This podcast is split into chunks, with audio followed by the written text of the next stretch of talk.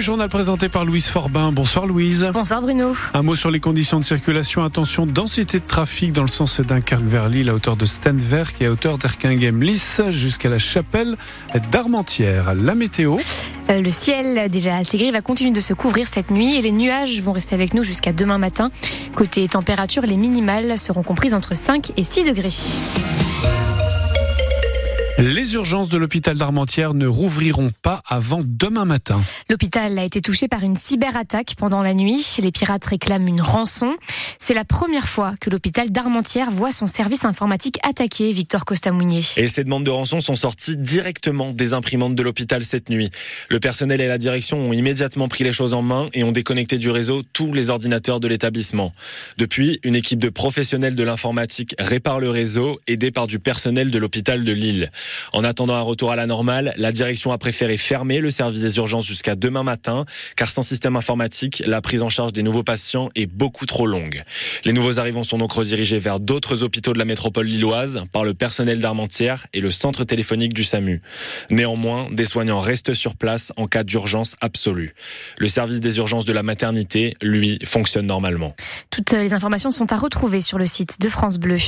Un accident de la route fait un blessé en début d'après-midi sur la 1 dans le sens Lille-Paris. Une voiture a percuté la rambarde de sécurité au niveau de Bapaume. La victime, un homme de 30 ans, était piégé dans son véhicule. Il a été héliporté jusqu'à l'hôpital d'Arras. La circulation sur l'autoroute a été interrompue dans un sens pendant l'intervention. La circulation sur la ligne 1 du métro lillois est interrompue jusqu'à la fin du service. Des essais sont réalisés sur cette ligne par Alstom afin de tester les nouvelles rames de métro.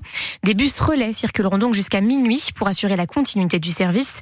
La ligne 2 du métro circule, elle, normalement.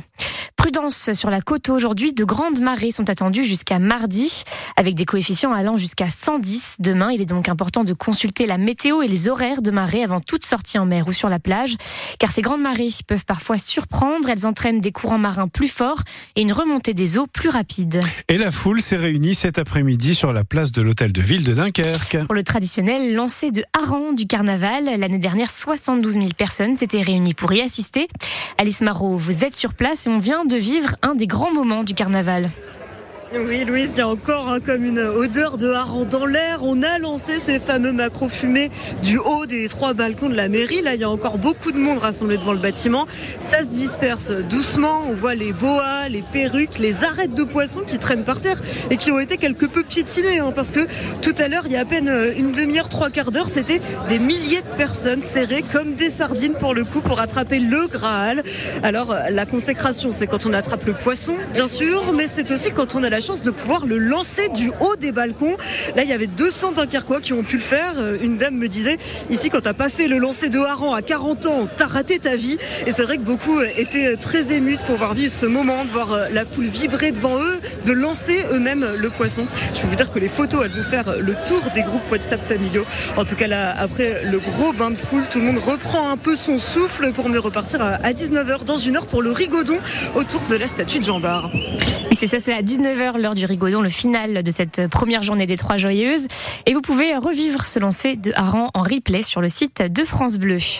La Française Julia Simon a survolé dimanche la poursuite des mondiaux 2024 de biathlon à Nové Mesto en République tchèque. Elle s'offre le doublé deux jours après le sprint.